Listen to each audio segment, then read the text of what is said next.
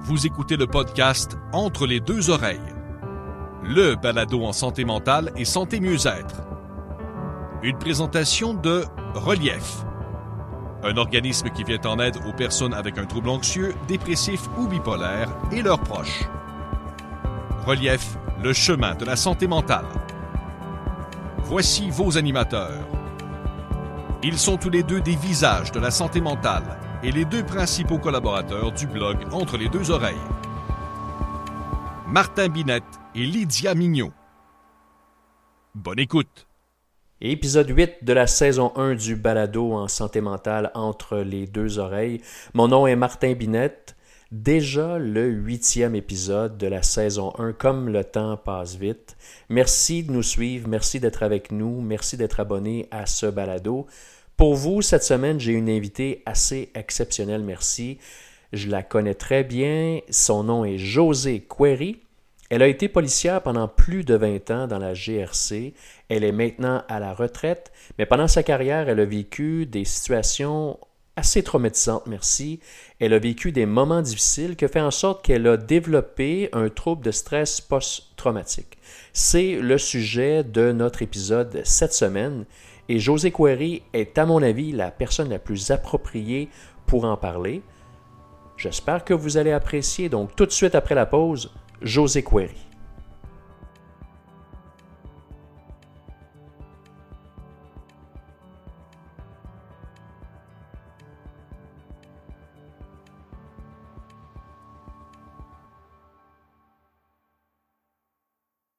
Allô, José, comment ça va?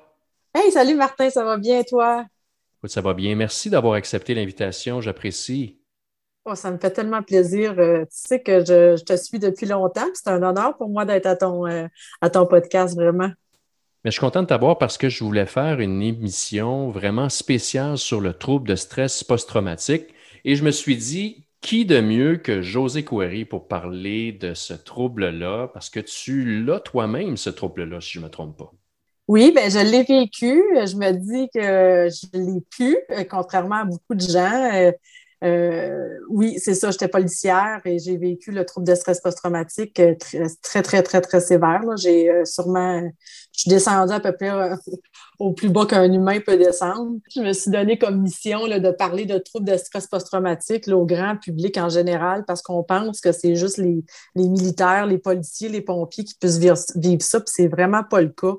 Euh, c'est monsieur, madame, tout le monde qui peut, euh, qui peut en souffrir. Puis moi, j'ai décidé que j'allais parler pour donner espoir euh, parce que je pense que finalement, la, finalité de, mon histoire est quand même pas mal. Elle, est belle, ça va bien.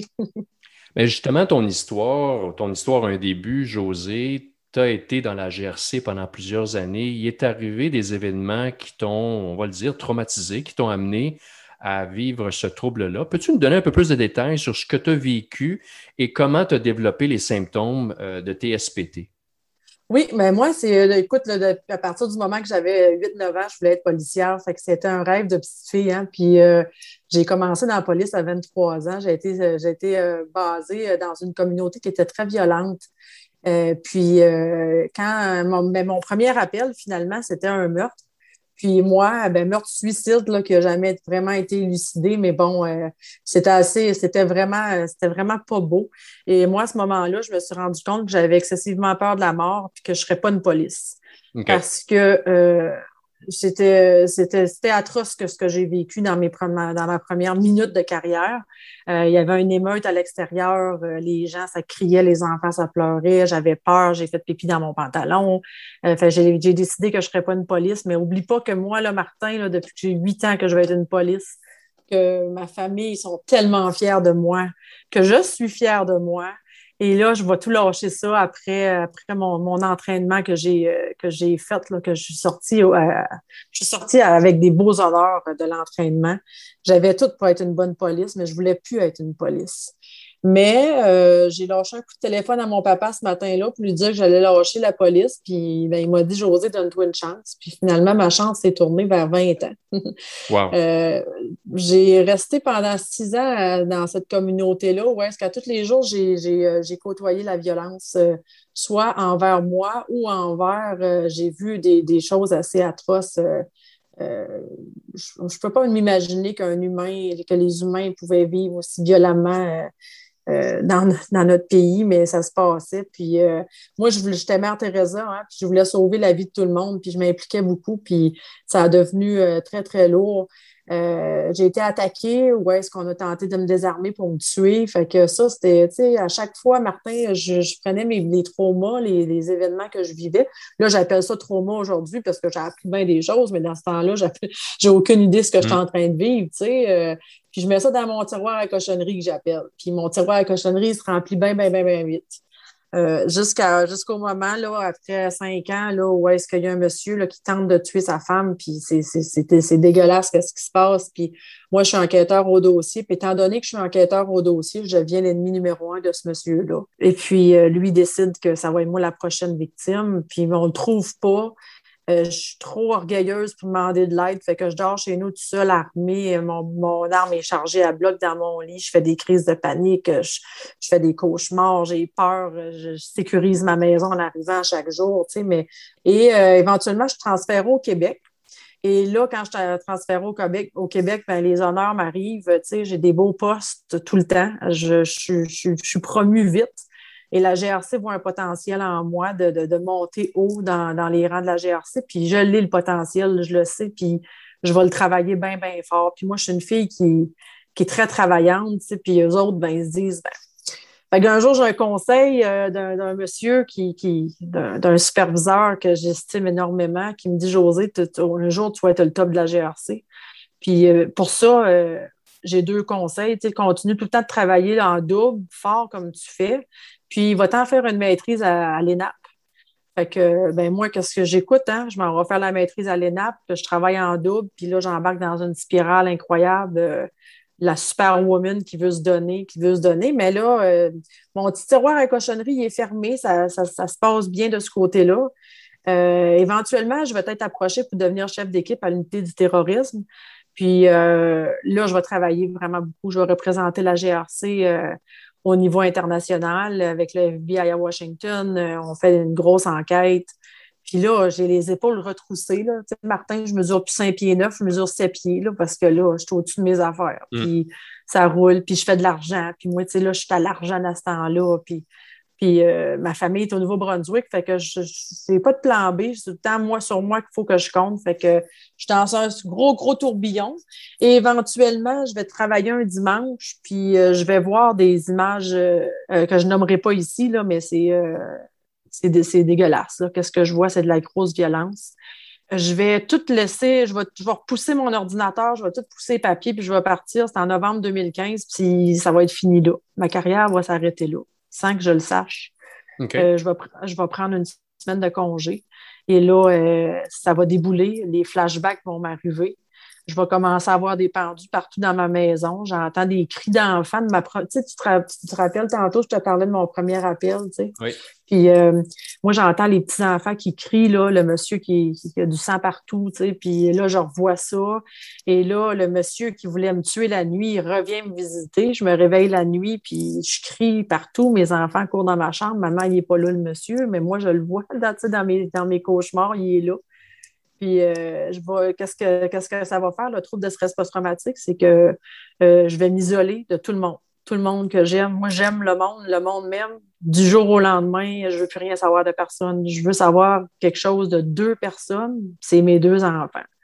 Euh, je veux que mon conjoint s'en aille. je veux mes parents, j'ai de misère à leur parler. Ils veulent me venir me voir à ma fête, je leur demande de ne pas venir. Euh, mes amis, euh, mes, mes, collègues de travail, je m'isole de tout, je ferme Facebook, je ne regarde plus les nouvelles, j'existe plus. Euh, je suis une femme morte dans un corps vivant. J'ai plus de, j'ai plus rien, j'ai une ligne flat à la place du cœur, tu sais. Puis ben c'est ça, ça, ça avance comme ça. Puis éventuellement, ben, je vais chercher de l'aide. Tu as gardé ça en dedans pendant toutes ces années-là. Ça fait en sorte qu'à un moment donné, la soupape ben, n'était plus capable de contenir et ça a pété, si je comprends bien. C'est ça qui est arrivé? Oui, c'est exactement ça qui est arrivé. Puis moi, quand j'étais arrivée en psychologue, puis euh, ben, j'avais un médecin qui m'avait diagnostiqué en dépression majeure. Puis moi, je croyais pas ça. Je me disais, c'est impossible, je ne peux pas souffrir d'une maladie mentale, je suis peine trop forte pour ça. Mm. Puis je suis juste fatiguée dans la vie. Depuis j'ai 14-15 ans que je travaille comme une malade, fait que je vais me reposer deux mois, puis après ça, je vais revenir en grande forme. Puis euh, quand j'ai rencontré la psychologue, euh, on avait un rendez-vous de deux heures, puis après une heure et, dix et quart, elle, a fait un time-out avec ses mains, puis elle m'a dit José, c'est arrête, tu souffres pas de dépression. J'ai dit bon, je le savais. Hein? puis euh, elle me dit non, tu souffres de troubles de stress post-traumatique, c'est très sévère. Je dis ben non, je ne peux pas souffrir de troubles de stress post-traumatique. Tu sais, je suis pas une militaire, je suis pas une, je, suis même pas en uniforme. Elle dit José, c'est différé, là, ça vient de loin. Écoute, c'est puis là, j'ai compris qu'est-ce qui se passait. Plein de monde qui ne comprennent pas ça, qu'on a tellement accumulé à travers du temps, tu sais, que qu'à un moment donné, ça saute. Puis moi, j'ai frappé le mur le 25 novembre 2015. Je suis débarquée du train. On m'avait retourné du travail. J'ai euh, débarqué du train, j'ai vomi sur un monsieur Martin. Oh puis ce monsieur-là s'est tourné de bord, puis euh, j'ai fumé sur ses pieds là, parce qu'écoute, je n'étais plus capable de me tenir debout. Là. Fallait, fallait je shot, fallait je shot, puis j'ai pas eu le temps de sortir. Puis il m'a pris par les bras, puis il m'a dit Madame, on appelle une ambulance. Puis c'est tout ce que j'ai dit. J'ai dit euh, Non, non, monsieur, moi je suis faite forte, je suis une police. Puis il m'a dit Ben aujourd'hui, madame, je pense pas.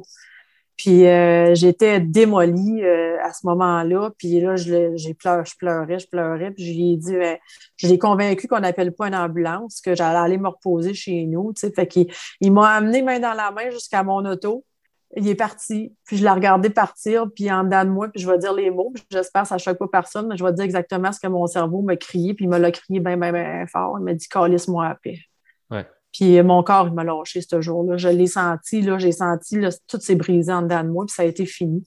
Oui. Savais-tu à ce moment-là, José, que c'était la fin de ta carrière ou tu n'avais aucune idée de ce qui se passe. Hey, non, jamais de la vie. Tu sais, moi, là, je serais quand même la bosse de la GRC un jour, là, tu sais, là. Fait que, non, non, à ce moment-là, là, c'était, moi, là, à chaque mois, là, que je me battais avec ça, je disais, le prochain mois, je vais être là parce que, tu sais, comme je te dis tantôt, j'étais chef d'équipe au terroristes, j'avais 54 gars et filles sur l'équipe, puis il fallait que je revienne à mon poste. Puis là, je me disais, à chaque mois que les mois avancent, je vais le perdre, mon poste. Ils vont m'enlever. Ils n'auront mm. plus confiance en moi. Fait que je me suis battue là, avec ça pendant tellement longtemps. Et puis là, euh, euh, là, ben, j'ai fait deux ans de thérapie. Hein. Fait qu'après deux ans, la GRC, eux autres, ben, ils veulent savoir ce qui se passe. Est-ce que l'employé va revenir? Puis ça fait du sens, tu sais. Puis, euh, ben, quand j'ai rencontré le psychiatre pour l'évaluation, lui m'a dit, José, je vais t'annoncer aujourd'hui, je vais écrire noir sur blanc, tu ne seras plus jamais une police. Hey, je dis, non, non, vous ne ferez pas ça. Moi, c'est juste ça que je suis capable. Puis là, je pleurais dans son bureau, docteur Gilles, ce monsieur-là, il m'a sauvé la vie. Tu sais. Puis il me dit, euh, non, je vais t'expliquer, là, je vais t'expliquer quelque chose, là, mais c'est, mettons, que tu retournerais, j'ai dit, mettez-moi au moins administrative. Il dit, même pas, je veux pas que tu retournes. Il dit, c'est comme si tu embarquerais dans ton auto, tu mettrais ça sur le reculant, puis après ça, tu mets ça sur le drive, puis tu pèses au fond, puis là, tu vas le frapper le mur, puis il va être trop tard. Fait que euh, j'étais tellement fâchée après lui, là. J'ai dit, docteur Gilles, il y a juste ça, je suis capable de faire, d'être une police dans la vie, tu sais. Puis il m'a dit, mais non, mais pas du tout. Il dit, toi, José, tu vas faire tellement des grandes choses dans la vie. Puis là, j'étais comme, ben voyons donc, qu'est-ce que tu au même moment, j'ai, j'ai eu un flash qui m'est arrivé à droite. Il m'arrive tout le temps à droite depuis ce temps-là, puis je les écoute, mes flashs, puis j'ai fait, j'ai arrêté de pleurer, puis je l'ai regardé dans les yeux, puis j'ai dit, savez-vous quoi? Ouais, vous avez raison. Moi, là, je vais parler de troubles de stress post-traumatique. C'est pas vrai qu'il va y avoir plein de monde qui vont souffrir autant que, j'ai, que je souffre, que j'ai souffert. Puis il dit, comment tu vas faire ça? J'ai dit, je sais pas, mais je, je vais le faire. Fait qu'il m'a dit, ben, dans 30 jours, je vais te revoir avec ton plan puis tu vas me dire euh, comment tu vas faire ça? Puis c'est à partir de là.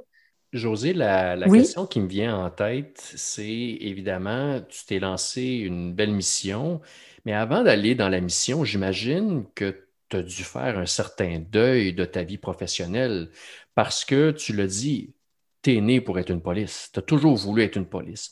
Et là, on te dit, c'est terminé. Comment s'est passée cette période-là de deuil ou carrément, tu es passé du jour au lendemain vers ta nouvelle mission ou tu as vécu une période un peu plus difficile? Non, non, j'ai vécu une période difficile. Là. Écoute, c'est tellement. je l'ai, euh, j'ai été tellement fâchée contre la vie, fâchée contre la GRC parce que mm. je me disais, je vous ai donné 20 ans de ma vie. J'ai travaillé, dans mon 20 ans, j'ai dû en avoir travaillé 35, tu comprends, parce que je travaillais tout le temps en double. Euh, je, me disais, comment vous pouvez me laisser tomber qu'une pension de 20 ans de service?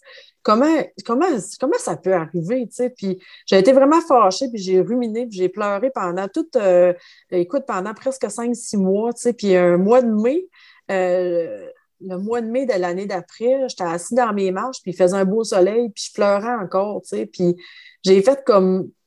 J'ai eu une grosse, grosse prise de conscience cette journée-là. J'étais assise dans une maison de 500 000 600 000 Ça ne veut plus rien dire aujourd'hui avec l'inflation des maisons, mais dans ce temps-là, tu sais, c'était une maison neuve qu'on avait construite.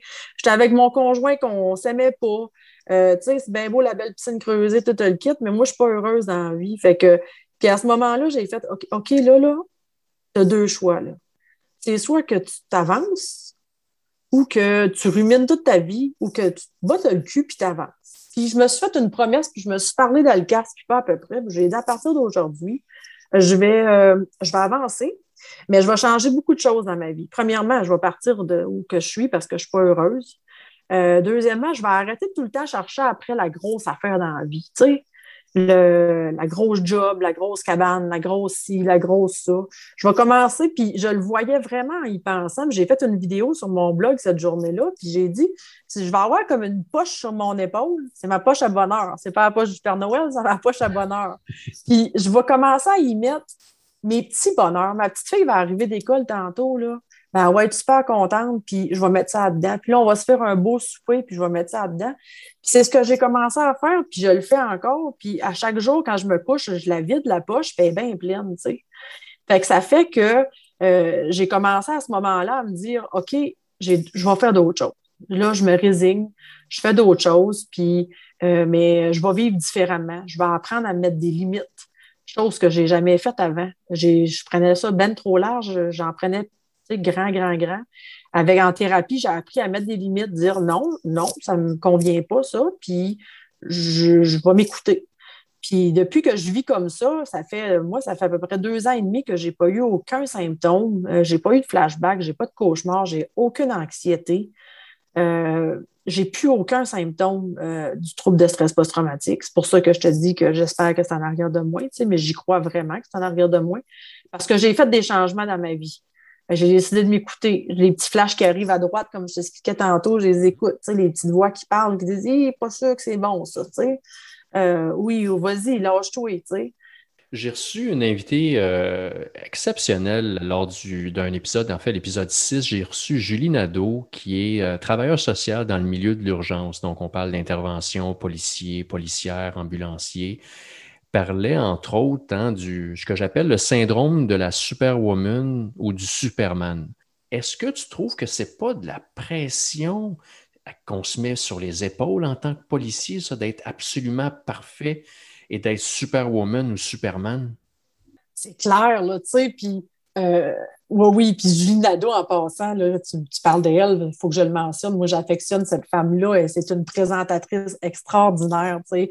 Elle connaît sa matière. C'est une femme qui aime le monde aussi. Tu sais. Puis euh, j'ai présenté avec elle à un moment donné, puis vraiment être extraordinaire. ça, c'est un petit à côté que je voulais dire. Mais euh, oui, la superwoman, moi, tu sais, c'était. Puis je voulais être la superwoman, la super maman, puis la super police. Tu sais. Mm. Fait que euh, j'étais super dans tout, là, puis euh, j'étais un athlète, je courais des marathons, une demi-marathon, tu sais, il y avait, il n'avait pas de limite, tu sais. Puis euh, oui, c'était une pression parce que la police, quand tu as un appel, si tu as peur d'y aller sur l'appel, tu peux pas appeler la police, tu la police. OK? Fait que t'as pas le choix d'y aller, puis t'as pas le choix de démontrer que tu es au-dessus de tout, tout, le temps, tu sais. Puis non, je suis-tu encore une super woman? Euh, je pense que je suis encore une superwoman, mais avec des limites. Euh, j'ai envie de des grands défis encore. Euh, je me suis dit, OK, moi, je peux-tu me contenter de peu? Je peux-tu me contenter de gros aussi, mais en mettant des limites? Parce qu'à un moment donné, dans mon, dans mon processus, j'ai commencé à dire, je ne plus jamais personne m'appelle la superwoman. Puis moi, mon surnom au bureau, c'était la machine, J'ai dit, si quelqu'un m'appelle la machine une autre fois, je, je écoute, je, je, je, je flippe. Mais c'était d'un côté, c'était un côté, fond, quand je me faisais appeler à la machine, c'était comme une claque sur l'épaule. Ça veut dire, la fille, elle, elle, elle, en bouge. Ça marchait, mon affaire. Mais euh, je, m'étais dit, la superwoman, je ne veux plus jamais être une superwoman, mais finalement, avec des limites.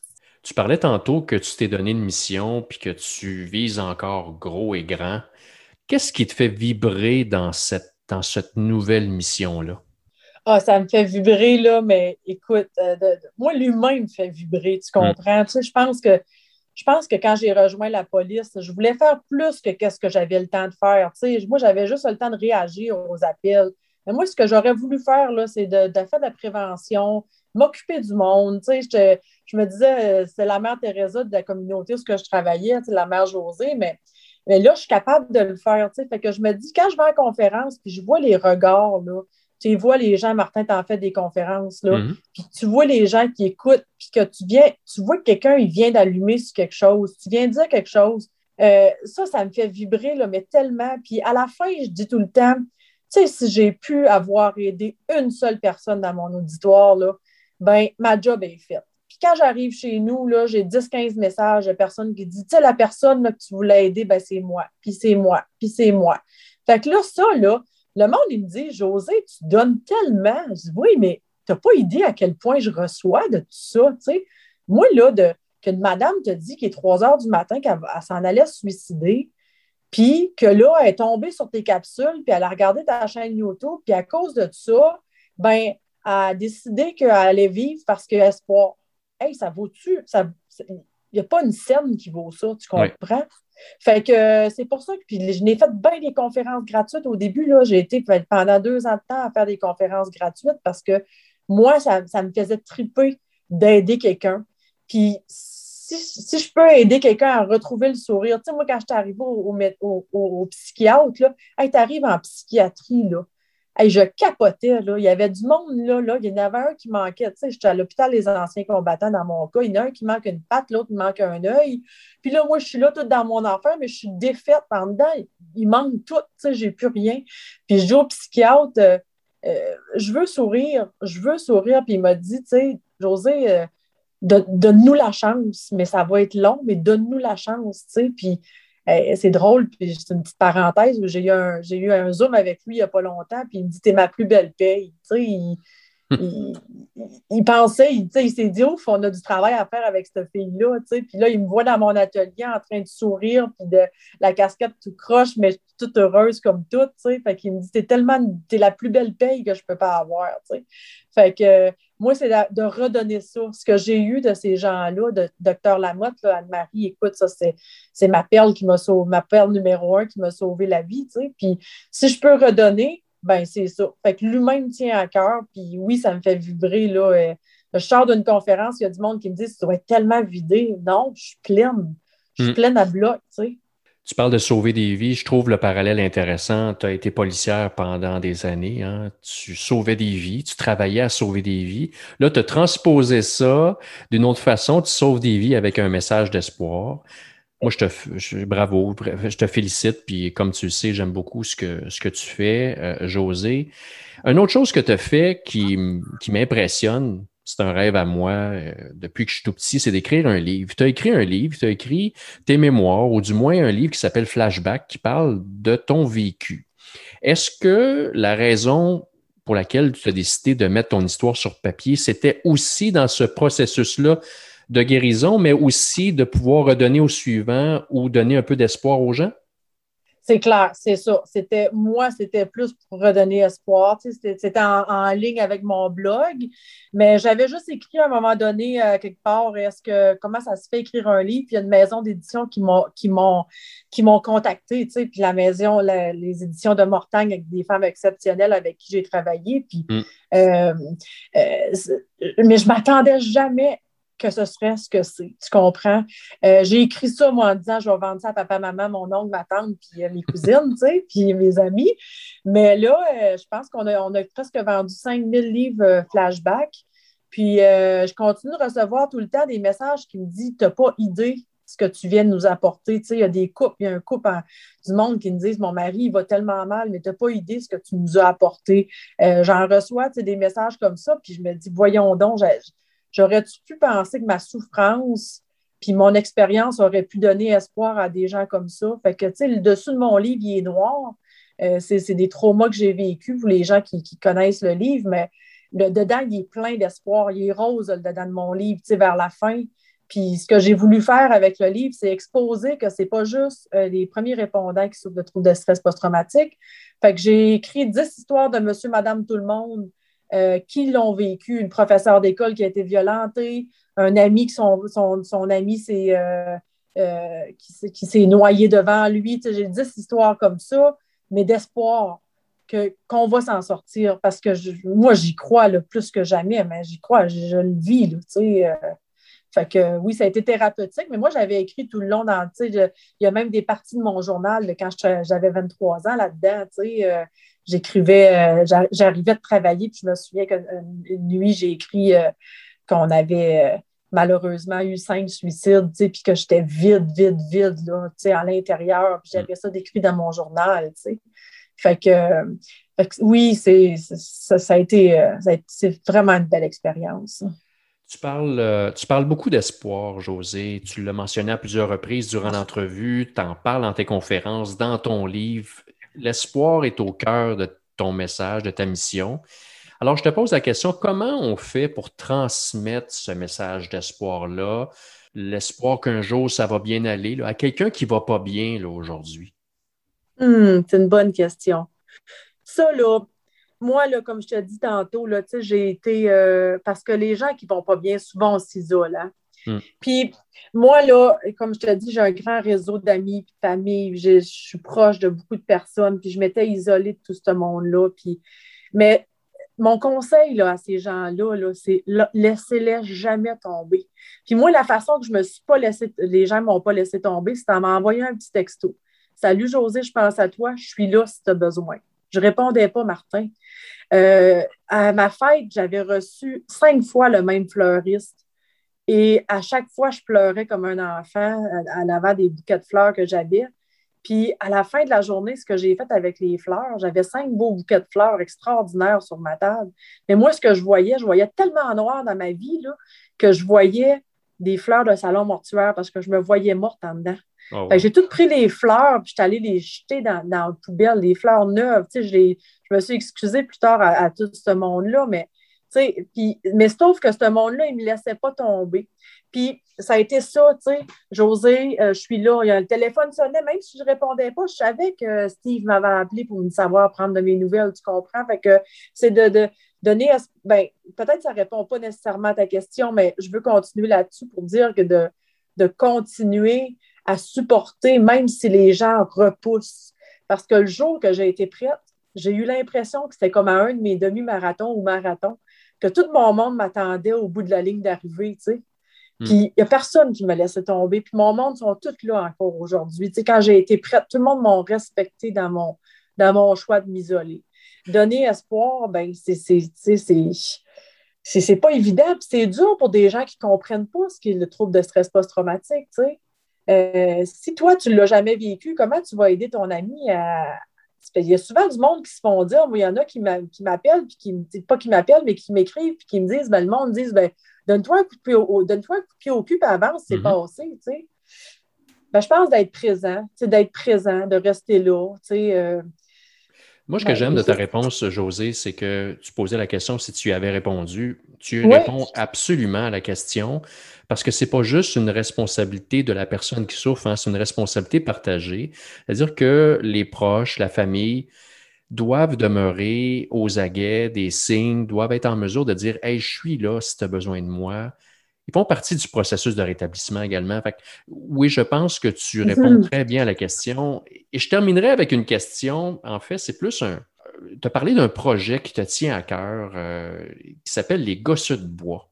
Ben, moi, j'adore le terme, j'adore le nom. C'est un projet, un petit projet familial avec ta fille, Danica, si je comprends bien. Là. Tu t'es lancé dans cette petite entreprise-là. Peux-tu nous parler un peu de, ce beau projet-là? Ben moi, sérieusement, là, ce projet-là, ça a parti de, c'était une journée noire, noire, noire dans ma vie. J'étais allée à la parce que là, j'étais due. son mari, c'est un artiste. Puis euh, cette journée-là, je me souviens que je voulais l'annuler, mais j'aime pas ça annuler des rendez-vous. Fait que par respect pour Natacha, je suis partie euh, à mon rendez-vous. Puis euh, j'étais allée me faire faire la, la, racine blanche.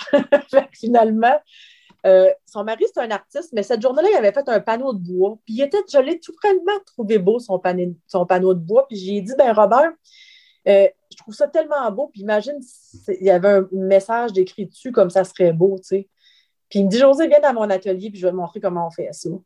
Puis va-t'en faire un peu d'art, essaye de changer ton idée, ton mindset, puis je te dis, ça va te faire du bien. Fait que je m'en vais dans son atelier, puis là, je vois tous ses outils, ses affaires, puis tu sais, moi, je suis chanceuse, papa, maman, ils m'ont montré à travailler manuellement quand j'étais jeune. Fait que je sais me servir d'une drill, je sais me servir d'une scie, puis, mais j'ai jamais fait ça. Fait qu'il commence à me montrer ça, puis là, j'ai plein d'idées qui me viennent dans ma tête, puis le mal, il s'en va mon mal intérieur, tranquillement, j'ai un gros poids qui s'enlève de sur mes épaules. Fait que je me rappelle que je sors de là, je sais que j'ai du bois de grange en arrière de, de mon cabanon à la maison. Je m'en vais au Dollarama acheter des, acheter des stencils puis de la peinture, puis je me fais une petite murale, puis je la trouve donc bien belle, euh, ma petite murale, tu sais. Puis mon chum arrive de travailler, puis j'y montre ça, j'avais fait un cadeau pour lui, puis il me dit, ben voyons donc, c'est bien beau ce que tu as fait, puis puis là, je me rends compte que pendant ce moment-là, je n'ai pas eu de flashback. Je n'ai pas pensé aux troubles de stress post-traumatique. Je n'ai pas pensé que je n'étais plus une police, que j'ai, pas pensé, là, j'étais encore une police, mais je n'ai pas pensé que ça allait mal dans ma vie parce que je me disais, voyons donc, ah, moi, je suis capable de faire ça, j'ai un côté créatif. Donc là, mes amis ont commencé à me demander, puis tout ça, puis tu sais, euh, fait que, c'est ça. Aujourd'hui, ça s'appelle Les Gosses de bois. J'étais avec Danica, mais là, Laurie, qui a 15 ans, qui a commencé à travailler. C'est son, son travail d'été. On fait ça, euh, les filles ensemble. Puis jamais que j'aurais pu m'imaginer un, tel succès. Moi, j'ai des mois d'attente quand les gens veulent commander des choses. Mais je pense qu'il y a beaucoup de monde qui me disent Mais comment tu fais pour réussir comme ça? Tu le fais avec ton cœur. Hmm. Quand tu fais quelque chose avec ton cœur, ça ne peut pas pas marcher. Avec ces belles paroles, José, j'ai juste une chose à te dire, c'est un gros merci. Un gros merci d'avoir euh, accepté l'invitation. Tu sais, on se connaît depuis plusieurs années. Euh, je voulais t'avoir comme invité et euh, ça a été extraordinaire comme entrevue. Merci beaucoup. Merci de tout cœur, Martin. Je suis vraiment heureuse d'avoir jasé avec toi aujourd'hui. Et ça conclut l'épisode 8 de la saison 1 du Balado en santé mentale entre les deux oreilles. À nouveau, mon nom est Martin Binette. J'aimerais remercier José Query pour cette superbe entrevue. J'espère que vous avez apprécié. Si c'est le cas, n'hésitez pas à la partager sur les réseaux sociaux. Venez nous voir également sur les réseaux sociaux, que ce soit Facebook, Instagram, Twitter, LinkedIn. Venez nous voir sur notre site internet à www.entrelesdeuxoreilles.ca. Merci de nous suivre. On apprécie énormément vos commentaires, vos rétroactions. Ça nous fait chaud au cœur. Donc, en mon nom personnel, Martin Binette, et au nom de Lydia Mignot, merci de nous suivre et on se voit très bientôt pour l'épisode 9 de la saison 1 du balado Entre les deux oreilles.